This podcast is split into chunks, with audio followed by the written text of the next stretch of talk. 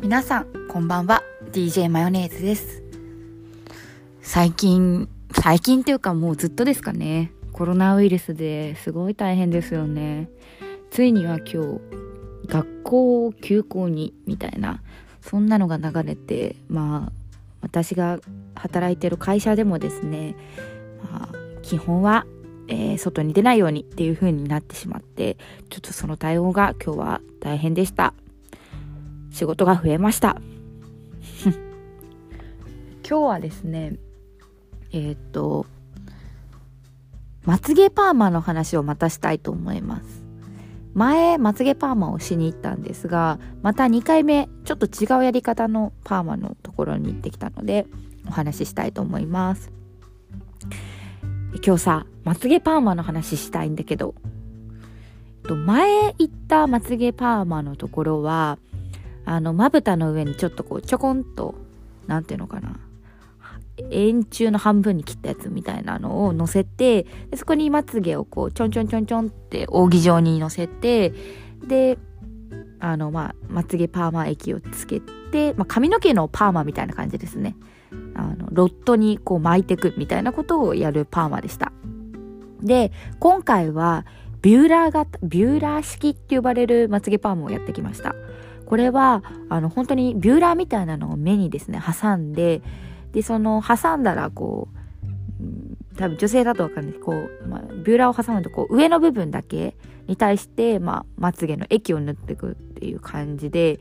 あのビューラー式の何がいいかっていうと液がですねその髪の毛みたいなそういうロット式のものと違ってあの直接つかないんですね。上の方だけにつけるので。なのでまああのそういうリスクが少ないっていうのとあと時間も30分ぐらいで終わるので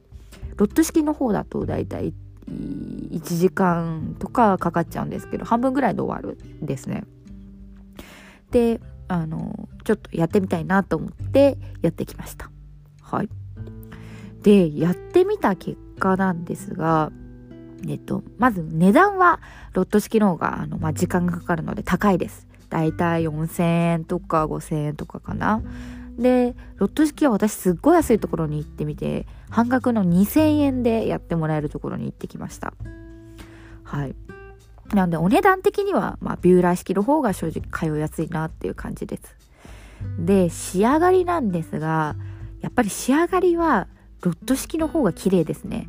特に横から見た時にロット式はこうあのまつげの根元から上に向かってってあの綺麗にこう伸びているようなあのカーブを描いているそんな感じであのパーマがかかるんですけどロット式だとあロットじゃないあのビューラー式だとどうしてもやっぱりビューラーを挟んで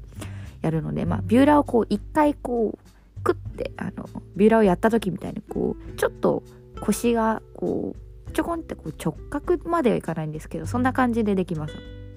で正面から見ると正直違いはわかんないですね。両方ともこう上がってて、両方とも綺麗です、普通に。なんですけど、横から見た時に、やっぱりビューラー式だとちょっとこうカクカクってなってる感じがして、あの、やっぱりビューラー式よりもロット式の方が綺麗だなっていうのが私の感想ですね。まあ、最初1日2日ぐらいは正直その横のカクカクってなってるのがすごい気になったんですけど、まあ1週間経つと正直まあ、どうでもよくなるっていうか あ、あんま気にならなくなったので、まあ、基本は、うん、ただね、私ね、ロット式、ちょっと前やった時に、2日間ぐらい目が腫れちゃったんですよね。なので、まあ続けるとしたら、やっぱビューラー式の方が安いし、まあ、そういう目が腫れちゃって、まあ普通に仕事とかもあるので、なんか、うん、前回は腫れるだけでよかったけど、もしなんか、目が痛くなるとかそういうことあったら困るから、うん、ビューラー式かなっていう感じかな。まあでもなんか結婚式のなんか1週間前とかそういうちょっとこう写真に残るような時はできればロット式でやっていきたいなっていう感じですね。うん。はい。なんか今日ちょっと鼻が詰まってて花粉症で。あのあんまりなんかちょっと聞き取りはしかもなんか今ベッドで横になりながら 喋っててちょっとなんかもう眠たくて眠たくて。